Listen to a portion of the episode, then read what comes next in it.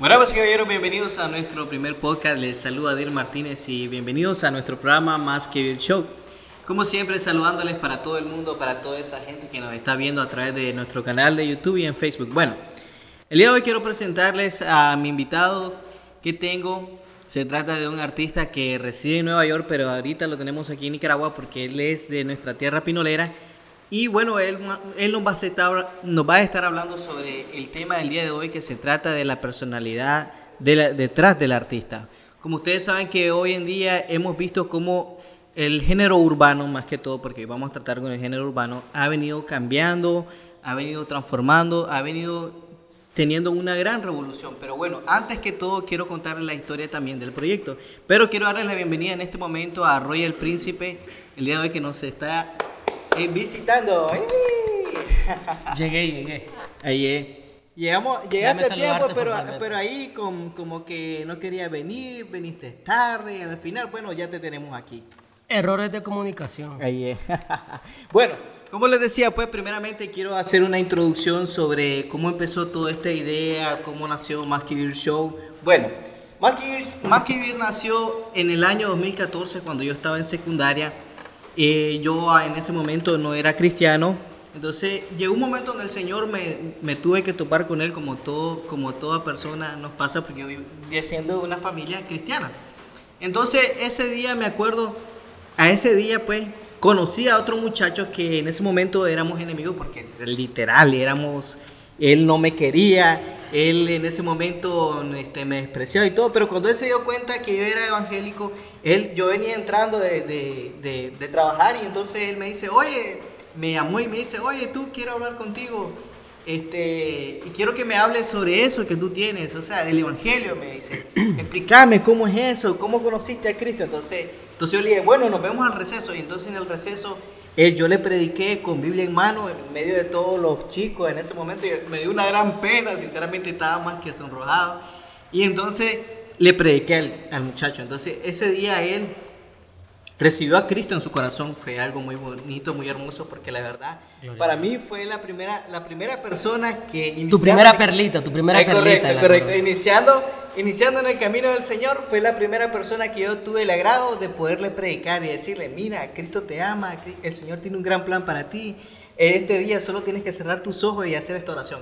Hicimos la oración y entonces desde ese día fuimos mejores amigos. Y entonces ese mismo muchacho fue el que me dio la idea, oye, oye, ¿qué tal si hacemos un ministerio de alabanza, Michelle? Entonces, bueno, le digo, está bien, pues, hagamos un, grupo musical, un ministerio de alabanza, pero hay que pedirle dirección a Dios, que sobre todas las cosas que hay que, eso es lo primero que toda persona cuando va a emprender algo para, en, el, Señor, tiene que hacer eso, pues, pedirle dirección a Dios. Bueno, entonces esa vez él y yo nos reunimos en su casa, oramos, le pedimos a Dios dirección y entonces desde ese momento nació Más que Vivir. El nombre fue, fue este, el nombre, el nombre nació a través de él. Esa persona fue el que me ayudó a buscar el nombre. Y yo nunca pensé que estamos de tanto quebrando la cabeza para tratar de este, tener un nombre perfecto. Entonces él me dice, oye, entonces, ¿por qué no lo llamamos Más que Vivir? ¿Cómo más que vivir? Sí, sí, más que vivir. Entonces, pero eh, te voy a decir de dónde desciende el nombre más que vivir, o sea, de dónde nació más que vivir nació de la canción de Juan Carlos Alvarado, no sé si vos la has escuchado, que es una canción que se llama Más que vivir. Que nos cante, que En la próxima, en la próxima. Esa canción fue la inspiración del nombre, pero también nosotros le dimos otro, otro carácter a ese, a ese nombre, porque dijimos nosotros, bueno, pero ¿en qué se va a basar el nombre de Más que vivir? Bueno, nosotros le digo yo, entonces vámonos en el libro de, de en el libro, en la Biblia aparece un versículo que habla sobre, sobre eso en el libro, este, bueno, se me olvidó el, texto bíblico, pero se lo voy a compartir más adelante. Pastor que está viendo a Abner, mándelo a disciplina. Ahí ahí bueno, entonces, como les decía, entonces dice que el ladrón vino a hurtar, matar y destruir, pero yo he venido a darles vida, pero vida en, abundancia. Juan 10, 10, ya me acordé. Ok, ya me acordé, me Pasó la prueba, pasó ahí, ahí, ahí. Juan 10, 10. Entonces nosotros nos basamos en ese versículo de que cuando nosotros estábamos en el mundo, solo vivíamos. Literalmente solo vivíamos. Así es. Y cuando, cuando ya venimos a los pies de Jesucristo, nosotros ya somos más, más que, vivir. Ya somos más que vivir. Ya, Ya nosotros no solo vivimos el día a día. Somos un sentido, somos un propósito. Ahí es, correcto. Entonces ya la, la vida de nosotros cambia drástica- drásticamente. Nos convertimos en otras personas. Es tan drástico el cambio, ¿verdad? Perdón que no me corresponde a mí parte de la gran introducción que está dando mi hermano, pero es tan drástico el cambio que imagínense que dice la Biblia que nueva criatura somos. Si ustedes buscan la definición de esta oración, está diciendo de que pasamos de ser un ser a otro ser. Ni siquiera dice que es que somos renovados, sino es que pasamos a ser una nueva criatura. Así que sin duda alguna es algo totalmente drástico. Así es, así es. Y es un cambio que a otras personas les parece extraño. Pero a nosotros que hemos conocido la verdad, vemos de que esa persona de venir de un mundo oscuro, totalmente desamparado, viene a los pies del Señor y conoce el amor de Cristo. Y a conocer la amplitud de ese gran amor que Él nos tiene hacia nosotros. Ahora, acabas de mencionar algo muy importante que me llama la atención. Dijiste un mundo oscuro. Y normalmente nosotros pensamos que un mundo oscuro solamente pertenece a la gente que viene de las drogas, de la prostitución, de las pandillas.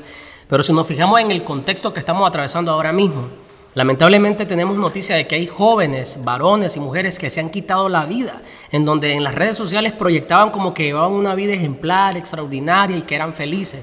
Ya sabemos la famosa noticia de la periodista. eh, ayer estaba viendo en Facebook que un joven decidió quitarse la vida. Antier vi en Facebook que un joven doctor de 31 años de edad también decidió suicidarse. Y ayer hubo otra persona. Entonces, quiere decir que cada una de las personas, por muy bien que se vean que están viviendo, sí tienen un lado oscuro. Y es que donde hay ausencia de Cristo hay oscuridad. Así es. Bueno, otra cosa también, este, yo leí una noticia de que una jovencita se suicidó por el novio, el novio la dejó y ella vino y se quitó en la noche la vida. Así y es. entonces, como a veces nosotros no encontramos un espacio en el mundo, no encontramos amor en nadie, entonces cuando sentimos que esa persona importante o alguien que pertenecía a nuestra vida se va de nosotros, no le encontramos sentido a la vida, es ahí donde lamentablemente las personas se quitan. Y algo tan importante, ¿verdad? Que también sabemos de que hay gente que se ha quitado la vida y eran personas que profesaban el cristianismo. Es. En Estados Unidos hay pastores que se han quitado la vida. Yo personalmente tengo, tenía amistades que eran cristianos y decidieron quitarse la vida. Lamentablemente, sí. Así es. Y, y eso es, y eso es terrible, pues, porque vemos de que esa persona, uno dice, pero él está bien, nosotros lo vimos, él cantaba, él adoraba al Señor. Así es. Y de pronto al siguiente día llega la noticia de que, Se ¿qué pasó aquí? O sea, se quitó la vida. O sea, ¿dónde, dónde, ¿dónde va a ir a parar esa persona? Y Nosotros algo, nos preguntamos. y algo muy interesante, ¿verdad? De que me gusta de que el plan de la entrevista, del programa, originalmente era otro. Sin embargo, creo yo que Dios nos está llevando de manera enfática a mencionar bastante esto con este auge. Ah, Porque claro. creo de que algo que sí está pasando en la sociedad y obviamente aquí va a haber de todo lo urbano que usted quiera, pero parte del urbano también tiene que ver con esto que está sucediendo en la sociedad entre los jóvenes. Así que definitivamente, qué bien por cómo Dios está interviniendo y permitiendo que demos este giro. Claro, claro. Sabemos de que el Espíritu Santo actúa de forma misteriosa. Uno no sabe que Dios te puede poner en, en el lugar adecuado para decir las palabras correctas. Así y otra cosa, quiero agradecerles al, al Ministerio en Busca de Adoradores, que ellos también nos están apoyando grandemente. Ahí tenemos detrás de cámara a nuestro queridísimo Luis, que nos está apoyando grandemente para que llevemos a cabo este hermoso proyecto. Estoy muy alegre, estoy tan entusiasmado de estar aquí, principalmente con Roy, que nos va a estar hablando sobre las personalidades del artista. ¿Cuál es la personalidad detrás del artista? Bueno, voy con las preguntas, pues, porque a eso veníamos, ¿verdad? Porque ya tomamos otro giro. Bueno, el día de hoy quiero preguntarte de dónde venimos. Porque de hecho que yo te conozco desde niño. Así es. Crecimos en el mismo barrio. Así es. Crecimos jugando fútbol, Así es. jugando arriba, como le decimos aquí en Nicaragua, jugando arriba. Así Crecimos en las calles. Así Crecimos con tus hermanos jugando fútbol, porque entre otras cosas. Entonces, Peleándonos también. Ahí, ahí es también. Porque como, como todo barrio, como todos chicos de barrio, sabemos de que... Armábamos las perreras. Ahí es, la perrera. Y se perdía el balón, se acabó, se acabó el partido. Se perdía el balón, se acabó el O partido. se subía donde el vecino, bajamos la bola y dicho sea de paso hasta el Nicalí quebramos. Ahí es. No, si- sin recordar la vez que se fue el cauce el balón. Y esa vez casi creo que a un chaval le picó una, una de esas serpientes. Pero bueno, el- la idea es, bueno, que me digas cuál- de dónde venís. Cuál es, quiero que nos presentes tu personalidad como artista y quiero que nos digas de qué, cuáles son tus proyectos, cuáles son tus aspiraciones. Yo ya las conozco, pero quiero que, que, le digas a las personas que nos están viendo en este momento cuál es todas esas aspiraciones. Bueno, de entrada, ¿verdad? Yo quiero agradecer la invitación también a Más que Vivir y al Ministerio en Busca de Oradores. Eh, cuando yo los conocí a todos ellos, mi hermano que está detrás de cámara, eh, pude sentir que había una química y no la química social que normalmente la gente menciona, sino era una química dada por Dios creyendo de que el Señor va a hacer más cosas. Eh, también quiero aportar de que yo soy bien bromista y soy bien necio. Voy a tratar de ser serio, me voy a esforzar, ¿verdad?, por ser serio. Pero no se molesten si de repente alguna anécdota la narro de una manera, dando una broma o algo por el estilo, porque suelo ser así, veo la vida de colores.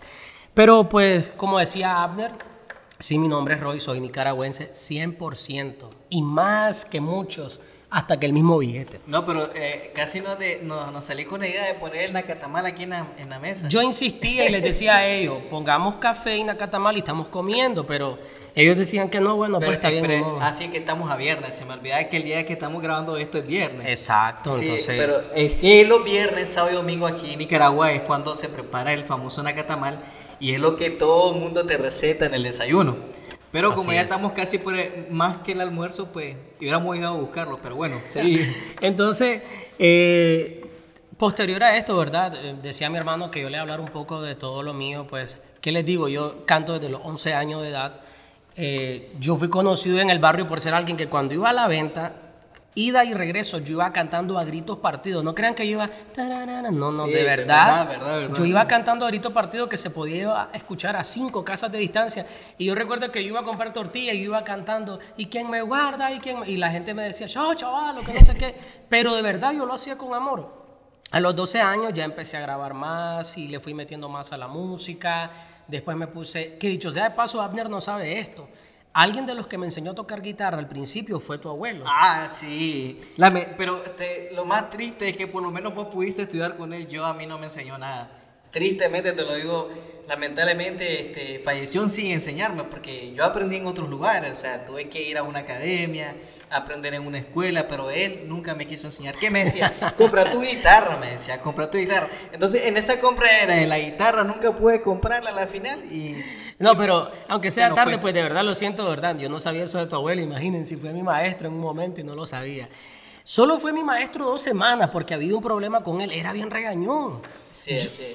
Yo le decía a él, y le mencionaba a él bastante, le decía, mire, pero yo ya quiero aprenderme otra canción, hasta que te aprendas esto. Y miren qué interesante, casualmente, yo lo platicaba el día de antier.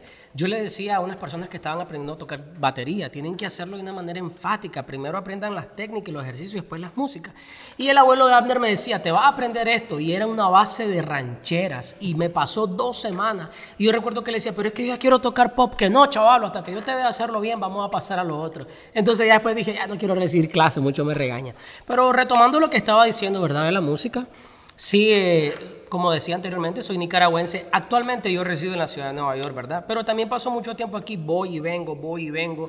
He tenido la oportunidad cuando empecé a cantar de compartir eh, tarima con Benji, con Raza for Christ, con Upper Ground. Tuve la oportunidad de cantar en la iglesia del pastor Cash Luna, creo que fue en el 2007, en el Coffee Plaza de, de su evento. Y pues, ¿qué más? Allá también en Nueva York, en uno que otro lugar, en Miami, y así sucesivamente. Pero básicamente he sido alguien que se ha dedicado a la música, pero a la misma vez la he descuidado, pero con intenciones. No crean que es que, ah, no, he decidido ser aragán o inconstante, no. Lo que pasa que Abner sabe que también nosotros tenemos una iglesia, el Señor ha puesto en nosotros una iglesia, entonces a veces uno tiene que cubrir otras necesidades y debe de soltar un poco lo de la música. No quisiera que fuera así porque mi charco es la música, ¿verdad? Pero sí, básicamente creo que ahí resumo todo. Además de que pues con tus preguntas yo te voy a ir contestando cualquier otra incógnita que tengas sobre eh, esto. Bueno, una cosa que quería recalcar era que este proyecto, ¿te acordás? Hace muchos años, cuando fuimos a aquel estudio que... Colmax Records. Sí, correcto, Colmax Records. Ellos, este, yo te invité a que fuéramos ahí, fuimos y, y, ellos salieron con esta misma idea del programa, pero no íbamos a hacerlo de esta manera. o sea, que era un show lo que íbamos a hacer igual que este, pero no era un podcast, era este, un programa ya pregrabado donde íbamos a hablar sobre lo mismo. darle cobertura a los eventos, hablar sobre los artistas, entrevistarlos y, y tener una comunicación más cercana con ellos. Pero lamentablemente no se pudo, pues, porque hubo ahí ciertos conflictos y a la final decidimos que no, pues, porque se cerró el programa, no pudimos. Se hizo un programa piloto, se hizo, se hizo un programa piloto que nosotros, este, este, lo realizamos, no sé si te acordás, fue, este, y me acuerdo de que, lamentablemente, bueno, voy a poder, vamos a ver si lo posteo en Instagram, si no en Facebook, la foto donde me cortaron el pelo, literalmente me da risa de que ese día este, yo andaba el cabello largo así igual como lo ando ahorita. De nuevo el mismo problema. Que andaba el cabello largo. Entonces me dice el, el director del estudio, oye, vas a salir así, me dice, con el pelo largo, todo chinizo. Yo le digo, y yo estaba, y no estaba como estoy ahora, o sea, yo estaba súper delgado, estaba casi, yo, yo creo que parecía un cadáver, por decirlo así. Ahora está pompeado. Ahí es, ahí es, no, yo creo que estoy más No, y algo que me causaba risa que te decía Peligüey para todo. Peligüey, yo me reía porque le dice Peligüey. Entonces, este me acuerdo que ese día me dice él, ¿vas a salir así? No, yo no sé, te voy a cortar el pelo yo. No, no, no, no me toques, vení, te voy a cortar el pelo. Y vení, me sentó y me, me rapó. Hasta me hizo un hoyo en el cabello, pero bueno. Y así salí en el programa. Pero, pero me da risa de que este, lamentablemente se me perdió porque lo tenía guardado en el episodio y lamentablemente lo perdí. Pero tengo algunas imágenes ahí en, en las redes sociales en mi Facebook personal. Vamos a ponerla en el segmento de comedia entonces. Ahí es. y entonces me acuerdo de que ese día lo iniciamos, invitamos a un muchacho reggaetonero que era que él trabajaba en el mercado oriental. Lo invitamos, le hicimos una entrevista y después este entraste vos. No sé si te acordás.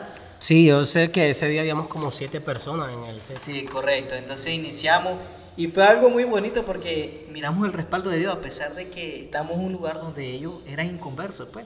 No, no son cristianos, pues. No eran cristianos, pero aún así el que salió con la idea del programa literalmente fue el del estudio, el director del estudio. Oye, por, entonces como él no estaba haciendo nada, dice, oye, entonces ¿por qué no hacemos un programa? Hagamos un programa donde hablen ustedes de los artistas cristianos, hablen de todas esas personas que ustedes conocen. Y aquí lo vamos a hacer. Entonces a mí me pareció o sea, como una persona no cristiana tuvo la gran idea y nosotros ni siquiera se nos pasó por la mente. Así es. Porque yo en ese momento no le tenía pánico a la cámara. Si ustedes hubieran visto cómo, cómo salí yo ese día, todo tieso, de le bendiga hermano, ¿cómo están? Eh, entonces, eh, pareció muy chistoso. De hecho, solamente la oración que decía, eh, buenos días amigos, estamos en Más que Vivir. Solo esa pequeña estrofa, creo que la grabamos como 20 veces. La repetí como 20 veces. Este, más este, el amigo que nos está acompañando ese día, no sé si te acordás de Víctor Vargas, quiero mencionarlo. Y un saludo para Víctor Vargas. ese brother es, donde quiera que yo voy, yo menciono que uno de los músicos y productores de los cuales yo digo, a eso yo le llamo talento. Y a ni se diga como cantante. Ah, no, claro. Es que él es que cuando yo lo conocí, pues, este, él era un prodigio de la música, él era cristiano Lamentablemente pues tuvimos ciertos cambios ahí, pues radicales en su personalidad. Pero él sigue, para mí, él, sigue siendo nuestro amigo. Pues. Así es. Entonces, yo lo quiero mucho, lo quiero mucho. Y quiero contar algo brevemente. Pienso que es la mejor voz masculina de Nicaragua. Así es, así es. Y ha grabado y tiene... Ha, visto varios videos que él ha subido a YouTube que la verdad estoy... Es un monstruo, es que él es un monstruo. Es que él, es un prodigio de la música. él es, un prodigio de la música y, y entonces cuando yo lo conocí, él, o sea, él tocaba en una iglesia, me invitó, lo conocí. Y lo más chistoso es cómo, cómo lo conocí, o sea, verdaderamente cómo lo conocí, pues. Porque un día yo estaba con un amigo, estábamos platicando fuera de su casa y estábamos tocando la guitarra. Y pasó él y, oye, hice esa guitarra, préstamela, y así atrevidamente Hizo la magia, porque él, la hacía, él hace magia. Y entonces él empezó a tocar y entonces nosotros Oye, oye, nos sorprendimos y él nos hizo la propuesta de trabajar con él. Y Te esperamos de este lado, Víctor, ¿oíste? Así es, así es, lo esperamos con, con, mucho cariño, lo decimos porque... Con mucho amor, que no te dé pena. Así es, así es, con mucho amor lo decimos porque la verdad, este, cuando me di cuenta, eh, la última vez que yo me lo encontré fue hace el año pasado, me lo encontré y tuvimos unas pláticas ahí, que no voy a mencionar qué fue lo que hablamos, pero me dejó muy sorprendido con su respuesta. Claro que, que muchos cristianos criticarían esa parte que, que si la menciono, pues, este, es muy duro lo que él me dijo, pues, pero yo lo tomé con calma porque dije, bueno, está bien, es su decisión, hay que respetarla, porque aquí respetamos las opiniones de todos, pero bueno, volviendo a vos, entonces quiero que, que me digas qué proyectos tenés para este año, para este nuevo año, porque estamos arrancando con todo. Estamos arrancando con este hermoso proyecto que vos lo estás viendo, que es realidad. Sí. Pero yo quería saber qué proyectos tenés para este año. O sea, si tenés algún evento especial, si querés invitarlos, todo eso. Quiero bueno, saber. pues quiero añadir a todo lo que he dicho, ¿verdad? Yo soy un cantante bien polémico. Soy bien polémico porque le llevo la contraria casi a todo el mundo, porque yo soy alguien que se apega estrictamente a las escrituras. Por ejemplo, algo que yo debato mucho, decía Abner el día que nos reunimos, porque sea lo que sea, somos artistas cristianos, pero artistas. Y yo digo, sí es verdad que somos artistas porque hacemos arte, pero normalmente yo donde quiera que voy digo, por favor me presentan como un cantante cristiano. No me mencionen artista, pero porque la palabra artista la han corrompido. Sabemos que lo de artista viene de arte, De algo crear, limpio, exacto. Pero el problema es que hoy en día le llaman arte a cosas que no tienen que ver con el arte y simplemente tienen que ver con la farándula. Entonces yo he sido bien alguien que insiste que nosotros los cristianos, todo lo que tiene que ver con la proyección del ego, del orgullo, tiene que morir, no solamente menguar. Sobre los proyectos que vos decís, pues fíjate que hay un proyecto que yo tengo desde toda la vida, no lo he terminado, y es la grabación de mi disco Mi Primicia. Yo tengo escrito más de 100 temas y tengo grabado muchos temas, pero el disco Mi Primicia es algo que desde hace más de 15 años no lo he podido grabar por diferentes razones y grabo un tema, grabo otro. Si yo agarro uno de, los ca- uno de cada tema de los que ya he grabado, yo pudiera completar el disco, pero no son las canciones que yo aparté para mi primicia. Y hay gente que me ha dicho, pero entonces grabé ese disco. Yo digo, no, porque siento que le faltaría a Dios cuando yo le prometí que mi primer disco se llamaría Mi Primicia, que es donde en todo el disco habla solo de adoración. Ya en el otro disco yo puedo sacar sobre alegría, sobre fiesta, sobre la Navidad, eh, sobre los jóvenes, sobre las drogas, diferentes historias. Pero el primer disco, estrictamente, en mi corazón yo he dispuesto que vaya solamente con adoración hacia Dios. Y sobre este año, pues, de hecho también quiero mandar saludos a Estudios Morgan, a Morgan, ¿verdad? A Manny, el Spectrum, porque con ellos yo estoy trabajando y creemos que este año vamos a poder por fin terminar el disco Mi Primicia. Lo he aguantado también porque soy bien conservador, soy parte de ese grupo de raperos. Por ejemplo, ustedes saben que hay muchos raperos que hacen música bastante comercial y está el gremio de raperos que hacen música con letra con sentido, o sea, es para un público en específico. Pues yo pertenezco, pertenezco perdón, a ese público en específico. No me gusta hacer mucha música solo que la gente se anime, Solo baile. para consumir, pues, o sea, que Yo quiero llevar un mensaje. Sacaste esta canción y ya pegó. Exacto. Eso es todo. Y sacamos otra que ya va a pegar. Exacto. Y además de eso, que me han salido una que otra propuesta con artistas internacionales, pero es por lo mismo. Cuando que yo les platicaba a los muchachos, yo tengo un defecto. Yo voy y planeo grabar, pero cuando ya me empiezan a hablar que es un negocio, yo me quito. Eh, Porque eh, eh, algo que quería, disculpame que te interrumpa, de eso veníamos a hablar hoy, pues, porque tomamos otro giro en este asunto. Ese, ese, eso, pues, ese punto, la personalidad del artista, porque hoy en día vemos demasiadas cosas, porque yo le llamo artistas farándula, porque le gusta más que todo llamar la atención de la gente, tener más popularidad, tener más seguidores, entonces se desenfocan de lo que verdaderamente importa, Así es. predicar a Jesucristo. Así es. entonces, cuando ellos ya se desenfocan, es ahí donde empiezan las letras de perdición. No vayamos largo, no voy a mencionar artistas porque eso no lo podemos hacer aquí, pero ustedes han visto que se han metido en tantas polémicas, en tantas polémicas diciendo de que, voy a poner un ejemplo, y me imagino que ustedes deben de reconocer esto que voy a decir, es que hubo un artista que dijo que él ya estaba cansado de hacer música cristiana y que quería dedicarse a la música secular. No estoy hablando de un rapero ni un reggaetonero, me imagino. es alguien aparte. Ya me imagino, ya sabes Sí, de sí. quién estoy hablando. Pero, o sea, él ha marcado generaciones con su música. Él ha venido tocando corazones. Uno, uno de los artistas que yo más admiro, que me imagino que alguna vez vos te las has encontrado, es a Manny Monte. Y a mí me encanta su música. Yo escucho bastante de él. yo me identifico mucho con Manny Monte. Es correcto. Porque él es el pleitisto, déjenme decirle Eh, que él es eh, el ese, pleitisto es del género de, de los Es cantantes de. Puerto Rico. Ese, ese es el punto. Que él, él- él pelea con ellos porque si él, si él ve algo malo, se lo señala y le dice, oye, brother, esto está mal. Amigo, esto está mal.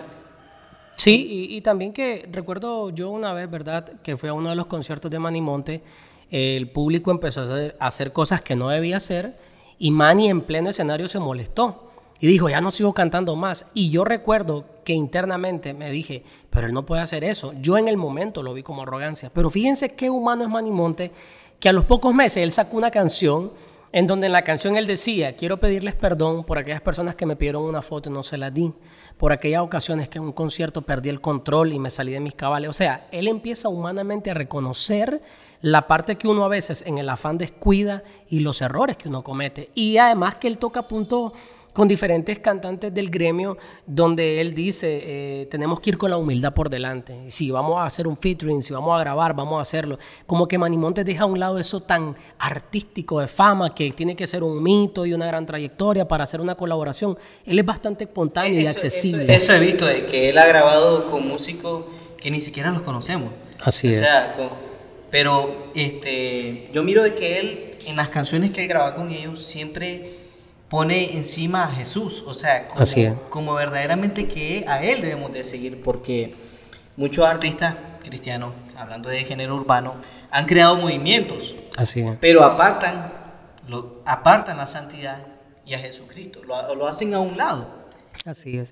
bueno, eh, referente a eso que vos decís, ¿verdad? No quería que se me escapara también yo quiero mandarle un saludo a Leo, el poeta de la música urbana. Tenemos un tema, él y yo, pendiente a salir desde hace, creo que cinco años. Y mi amigo Virgilio, Virgilio, un saludo para vos también que está en Canadá, que él está trabajando en una emisora, me dice constantemente, Roy, la canción, quiero tirar la canción, quiero tirar la canción. Y no hemos podido grabar la canción, ¿verdad? Ahí las tenemos. Entonces, primero Dios, este año se va a poder hacer. Pero sobre eso que vos estás diciendo... Sí, tenés toda la razón cuando mencionás de la intención de Manimonte y uno que otro cantante, ¿verdad? Que sí, su prioridad el mensaje y dejar en evidencia que la gloria es de Cristo y todo eso. Porque yo mucho he dicho, para los que no saben, yo además de cantar, pues Dios en su misericordia también me permite predicar. Y yo siempre digo, donde quiera que voy, y esto también lo relaciono a la música, todo lugar que requiere de pirotecnia para alegrar a la gente, deja en evidencia que tienen ausencia de la presencia del Espíritu Santo porque nosotros no estamos supuestos a alegrar a la gente con una algarabía inventada por nosotros. Sí podemos tener estrategias y técnicas, pero nunca pueden superar o reemplazar la esencia de lo que nosotros eh, proyectamos o queremos proclamar, que es Padre, Hijo y Espíritu Santo haciendo efecto en la vida del ser humano. Entonces viene a ser lo que vos decís, hay gente que hace música, porque seamos realistas, ojo, no voy a decir nombre, ¿Quién no sabe un cantante que es millonario, que es famoso de la música secular y no canta nada? De hecho, canta mal, mejor dicho, sería la expresión correcta.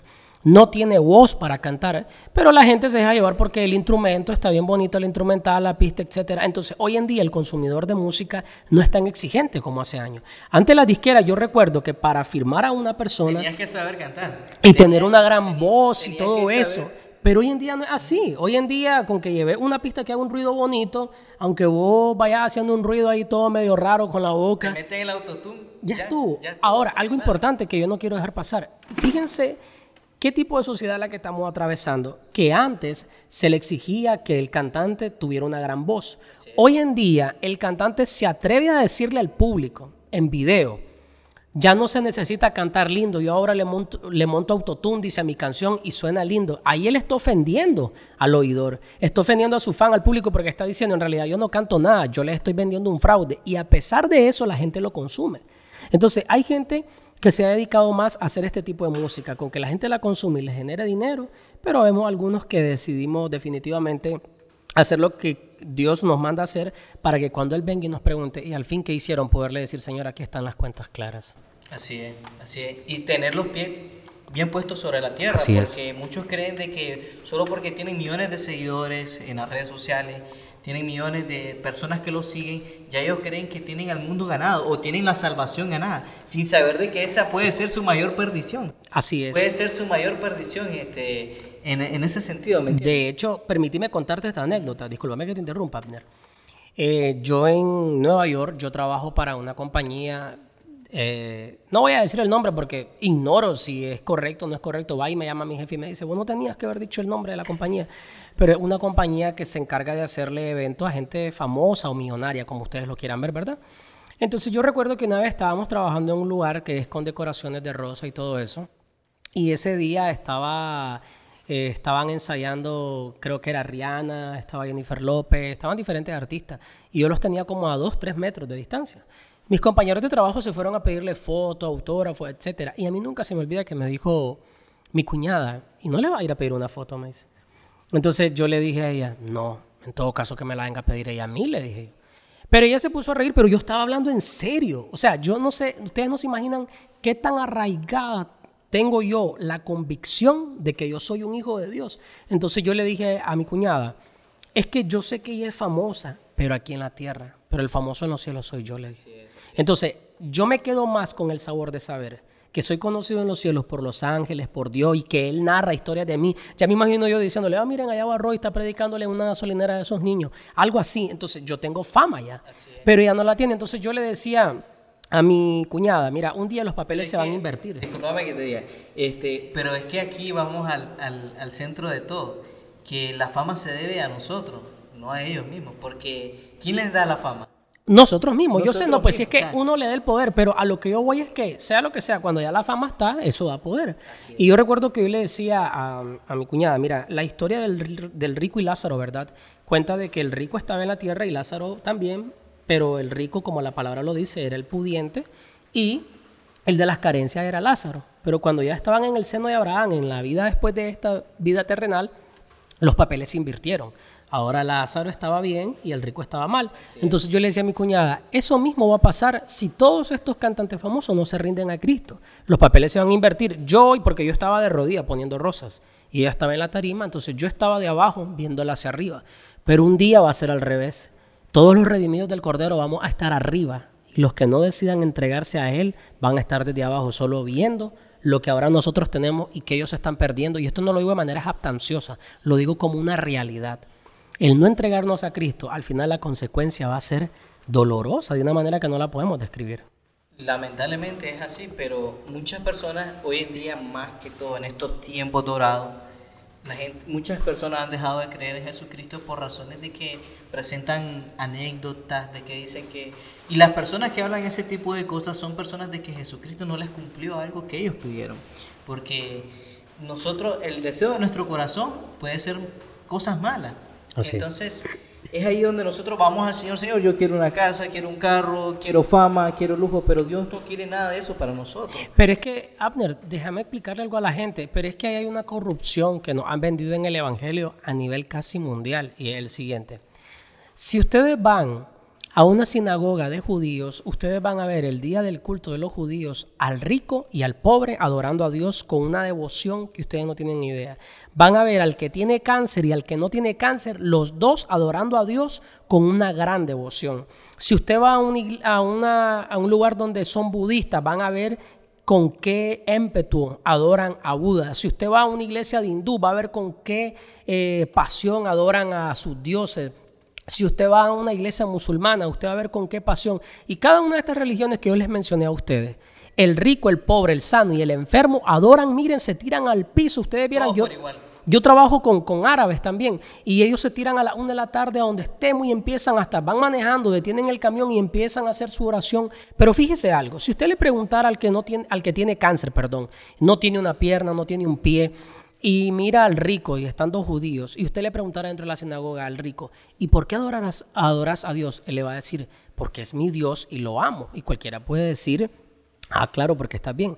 Pero si usted va y le pregunta al que no tiene un pie, no tiene una mano, tiene cáncer y está adorando a Dios también un judío, ¿y vos por qué adoras con tanta pasión a Dios? Le va a decir a él, el judío le va a contestar a usted, porque me debo a él. Nada tiene que ver lo bien que me vaya o lo bien que yo esté con mi devoción a mi deidad, que es Dios. Entonces, a nosotros los cristianos o protestantes nos han vendido un mal mensaje y es que nosotros adoramos a Dios. o sea, que si, digamos que si no tienes dinero o estás mal.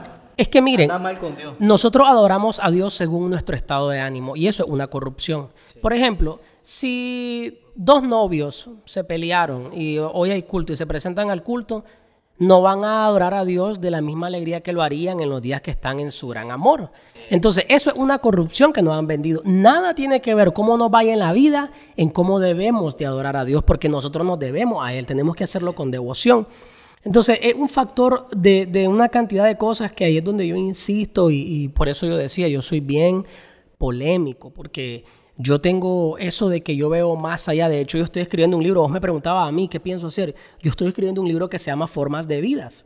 donde en este libro yo eh, señalo y puntualizo solamente los pecados que se practican dentro de la iglesia, no los de afuera, porque los de afuera son fácil de distinguirlos. ¿Quién no sabe que fornicar, adulterar, alcohol, todo eso es malo? Pero ¿qué pasa con los internos de la iglesia? Entonces, yo estoy, yo estoy en el libro tocando todos esos puntos. Y es como yo decía, y lo menciono y no me canso de decirlo, yo donde quiera que vaya, voy a insistir de que nosotros debemos de pregonar el Evangelio como es. Y ahí es donde quizás yo choco con algunas personas, porque te voy a dar un ejemplo, Abner. Si vos venís y me mirás en la calle en un bar y venía a contarle a la iglesia que me viste y toda la gente se escandaliza, todo el mundo se percata que yo pequé porque estaba en el bar, pero nadie se percató que pecaste vos por venirlo a chismear. Así es. Esos son los pecados, algo sencillo les estoy dando dentro de la iglesia. Cuando un padre regaña a sus hijos y el hijo es cristiano y uno le llama la atención y el hijo contesta, pero es que mi mamá ese pero es que lo está convirtiendo en un agorero porque está pretendiendo convencerte de una mentira como que fuera una verdad. Eso es otro pecado dentro de la iglesia. Entonces yo estoy trabajando en toda esa área y eso es lo que estoy escribiendo en el libro. Y, está, y eso está muy bien explicado lo que acabas de decir, pero ah, como te digo, hoy en día es como vámonos a otra religión. Voy a mencionar un poquito eh, otra religión, pero no, no, no, voy a mencionar qué religión es, que tiene un cierto, un cierto margen de, de eh, son bien estrictos, pues. Entonces, por ejemplo, si, si tú vas a una congregación, tú te congregas a ese lugar y ellos te ven, como vos decís, en un lugar donde no deberías de estar, ellos inmediatamente van al principal, en este caso el pastor o puede ser el que esté dirigiendo ese lugar. Entonces ellos te expulsan, literalmente te expulsan y no te, y no te hablan, no te pueden acercarse a vos, estás totalmente expulsado por algo que vos hayas hecho. Y así igual y ellos dicen, y nosotros los cristianos criticamos a esas congregaciones y no nos damos cuenta que nosotros hacemos lo mismo. Así es. Cuando ya, cuando alguien, cuando alguien, no vayamos largo, cuando alguien cae en pecado, se acuesta con otra persona en fornicación, hablemoslo claro y vos sabés que esa persona, ¿qué hacemos nosotros? Lo discriminamos. Uy, cayó en pecado. Sáquenlo de aquí, sáquenlo de allá. Y entonces empezamos a decir muchas cosas sobre esa persona y esa persona se va alejando de la iglesia. Así es. Se va alejando de Dios y ya no vuelve a, la congregación. Es por eso que vemos muchas personas y cuando vos le preguntas, ¿y vos conoces a Dios? ¿Vos conoces a Jesucristo? Sí, yo lo conozco. Así es. Yo lo conozco. Así es. Y yo fui a una iglesia hace años. Así es. pero ya no voy. Ahora, para cerrar esta parte de, de lo que estamos hablando, les voy a dar un ejemplo ¿verdad? Que no quiero dejarlo pasar, que es muy importante y yo quiero que pongan mucha atención a esto. Yo una vez estaba en una reunión con unos pastores y estaban hablando de lo que pasó en el 2018. Fue en el 2018 lo de la crisis política que tuvimos aquí, ¿verdad? A ver, mi hermano Camarón, fue en el 2018, ¿verdad? Ok, yo estaba en una reunión de unos pastores en el 2019 y entonces estaban diciendo que el mundo estaba así de mal porque la gente no quiere nada con Dios. Eso es una falacia, eso es una mentira. Les voy a decir por qué y aprendan esto, permitime. Fácil es echarle la culpa porque muchos cristianos dicen, ah, es que el mundo está mal porque el joven no quiere nada con Cristo. A mí, la Biblia me dice, si mi pueblo se humillare, cuando dice la Biblia mi pueblo, quiere decir que Dios está hablando de su gente, no del inconverso. No hay una ofensa que llegue más pronto al trono de la gracia que la del mismo pueblo de Dios. En pocas palabras, si algo ofende y no agrada a Dios, es la corrupción que hay dentro de la iglesia en Nicaragua. Ustedes no crean que Dios le va a causar tanta molestia. O sea, sí le molesta que el, el, inconverso ande pecando, claro. Pero créanme que le ofende más a Dios que el que dice ser cristiano, un hijo, ande haciendo lo malo. Entonces, si alguien hizo lo malo, si alguien dice, ah, el país está mal así porque la gente no quiere nada con Dios y por eso Dios está desatando su ira, pues en todo caso Dios la está desatando. Es como, eh, disculpame que te interrumpa, es como este, ayer, ayer hubo un medio terremoto, ya todo el mundo diciendo, ah, que Dios está enojado con la gente que la gente no quiere buscar de Dios. Ya estabas diciendo eso en la iglesia. En todo caso, Dios está enojado con su propio pueblo, no con el inconverso. ni, siquiera, es con los de afuera, porque los de afuera, ellos viven su vida.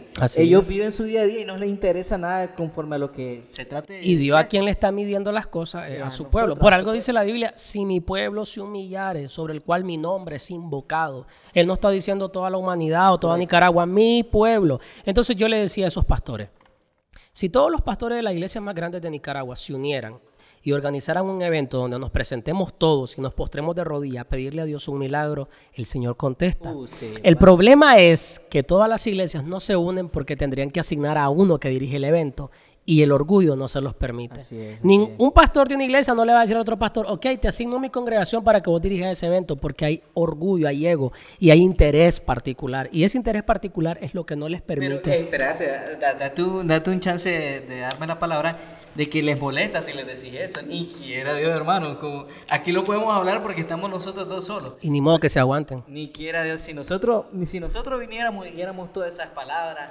a esos pastores, nos expulsarían de la iglesia. Exacto, es como yo te contaba a vos, que hay en Nueva York, para los que no saben, en una cuadra de distancia, no estoy mintiendo con lo que le estoy diciendo, en una cuadra de distancia hay 18 iglesias evangélicas.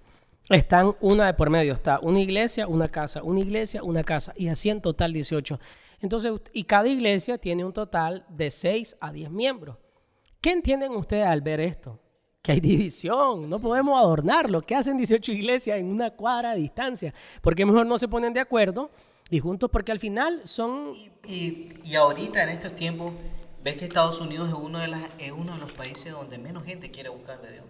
O sea, es donde la- los programas de televisión, las películas, todo está haciendo una propaganda total para que la gente deje de creer en Dios. Así es. así Totalmente, es. o sea, para que ellos, este, sus ojos estén tapados todo momento. Así es. Pero bueno, vamos a cerrar hasta aquí porque ya Está el bien. tiempo se nos agotó, ya llevamos bastante tiempo hablando. Y bueno, gracias por, gracias por haber venido, te agradezco bastante, hablamos bastante, sinceramente nunca pensé que íbamos a llegar a tanto, estoy, estoy muy alegre porque jamás pensé que esto iba, iba a estar prolongado por el Espíritu, sinceramente. Así es. Y me gustaría que vos le dijeras unas palabras a las personas que nos están viendo, que, que me imagino que algo les habré ha- haber quedado. Entonces, me gustaría que vos dijeras unas palabras antes de terminar, o si querés hacer una oración o algo, está la puerta abierta para antes que terminemos. Bueno, para terminar solo les quiero decir algo. Lo contrario de desgraciado es agraciado. Nosotros los cristianos tenemos la gracia de Cristo y esta palabra va para mis hermanos cristianos de todo el mundo donde sea que vayan a ver esto. El consejo que yo tengo y la palabra que yo tengo para este 2022 es que recobren la identidad de lo que somos. Nosotros somos hijos de Dios. Retomen ese contentamiento con fervor, con amor y compasión. Dígase en el espejo, yo soy el tuani de esta tierra. Yo soy el Hijo de Dios. Llénese de ese orgullo, de ese buen orgullo, de saber que usted cuenta con un Padre que le ama. Yo no voy a declarar palabras sobre todo el mundo que veo que viene una generación. No, porque si la generación no se compone, no va a venir ninguna bendición. No inventen eso. Pero sí les quiero decir que todavía queda poder de Dios, que el Espíritu Santo está interesado en seguir trabajando con nosotros y Él nos puede ayudar a que sigamos adelante y que con amor, porque mucha gente dice que este es el año de la prosperidad, el año de la visión, el año no, este es el año del amor donde Dios quiere que el amor sea lo que nos rija para poder llegar a lo que Él tiene. Eso es lo que Dios quiere para todos nosotros, que volvamos a ese primer amor. Así porque es. ese primer amor, cuando está en nosotros, hay, hay un cambio diferente. Así es. Estamos- somos, somos una persona Somos en lo tuanis. particular, sí, somos los tuanis. Así es. Entonces, que usted se vea en el espejo y diga, yo soy un hijo de Dios, yo soy una hija de Dios, todo lo que me pase, que en el momento yo lo sienta como dolor o sufrimiento, va a tener un final porque Él es mi Padre, como dice la canción, y mi Padre me ama. Dios lo va a defender. Entonces solamente le digo eso, recobre y retome su identidad como cristiano y va a haber frutos de ellos. Dios les bendiga por eso. Así es, así es. Bueno, nos despedimos en este momento de este hermoso podcast. Ya saben que siempre estaremos cada semana subiendo un nuevo video. Vamos a traer a otro invitado. Yo creo que en el próximo programa te vamos a tener aquí porque vamos a hablar de otra parte de que te, tengo mucho interés de Vamos a cantar que el rigio no se puede dejar. Así es, así es, así es. Este, pero una de las cosas es que, es que nos salimos un poco del tema, era que yo te quería preguntar, ¿cómo son los artistas que vos has conocido urbanos, que son cristianos, que nos hablaran sobre eso? Pero en la próxima vamos a dejarlo, porque ya el tiempo se nos fue. Les voy a mandar fuego a todos. Así. Gracias a En Busca de Adoradores por el apoyo que nos han dado esos chicos. Ahí este, vamos a dejar en la parte de la descripción su canal de YouTube, su canal de Facebook, para que vayan a ver todos sus videos y también voy a estar participando en ellos y también nosotros vamos a estarlos apoyando para que, porque ellos tienen preparados muchos mensajes, muchas cosas para, e- para esta generación y también videos sketch de humor, van a tener consejos, van a tener invitados, entrevistas, van a tener de todo igual que nosotros, pero nosotros nos vamos a enfocar en esto, en los podcasts para que vamos a tener otras personas. Le mando saludos a Don Chepe, que espero que lo esté viendo en este momento y quiero decirle de que lo vamos a tener aquí a él, lo vamos a tener a Don Chepe, un productor nicaragüense, que yo de hace rato quería hacer una entrevista, pero lamentablemente él camina muy ocupado, pero yo le dije, mira, un día esto vamos a hacerlo. Bueno. Yo quiero mandarle saludos a la Iglesia Casa de Dios Filadelfia. Así es, así es. Nos vemos pues en la próxima y gracias por vernos. Dios les bendiga a todos y nos vemos en la próxima.